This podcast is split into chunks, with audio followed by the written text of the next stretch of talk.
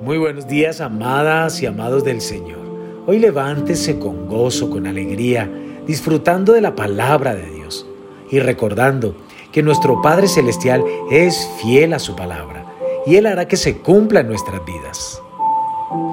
La semilla de hoy se titula ¿Cómo florecer en la vida? Las decisiones que tú tomas determinan si tu vida puede florecer o no. Una vida que florece es una vida bendecida.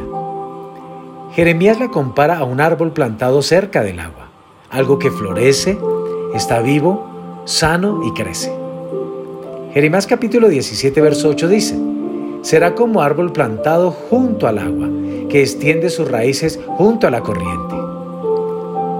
Jeremías capítulo 17 dibuja un claro contraste entre la persona que confía en el Señor y la que no.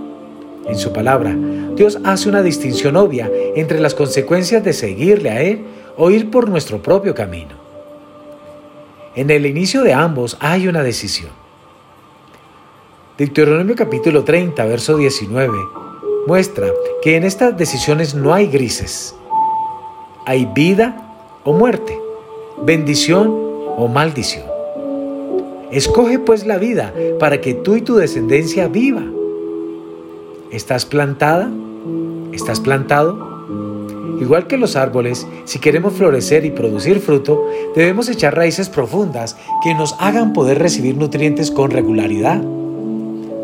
¿Estás plantado en tu iglesia local, donde recibes dirección, aliento y puedes desarrollar tus dones y talentos?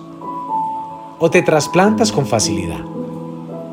Si constantemente estás trasplantando un árbol de un lado a otro, este nunca podrá echar raíces y pronto se debilitará y morirá.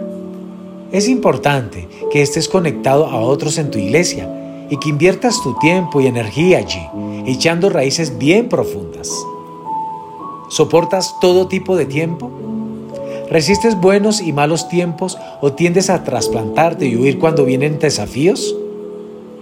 haga calor o venga la tormenta, mantente plantado.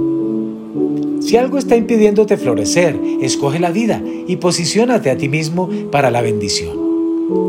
Amadas, amados, quiero que hagan esta oración conmigo y repitan. Padre, hoy escojo la vida. Escojo seguirte a ti y obedecer tu palabra para que mi vida y la vida de mi familia realmente florezca te lo pido en el poderoso nombre de Cristo. Amén. Dios quiere que seamos árboles plantados, amadas y amados. Sigamos su consejo. Dios les bendiga en esta mañana.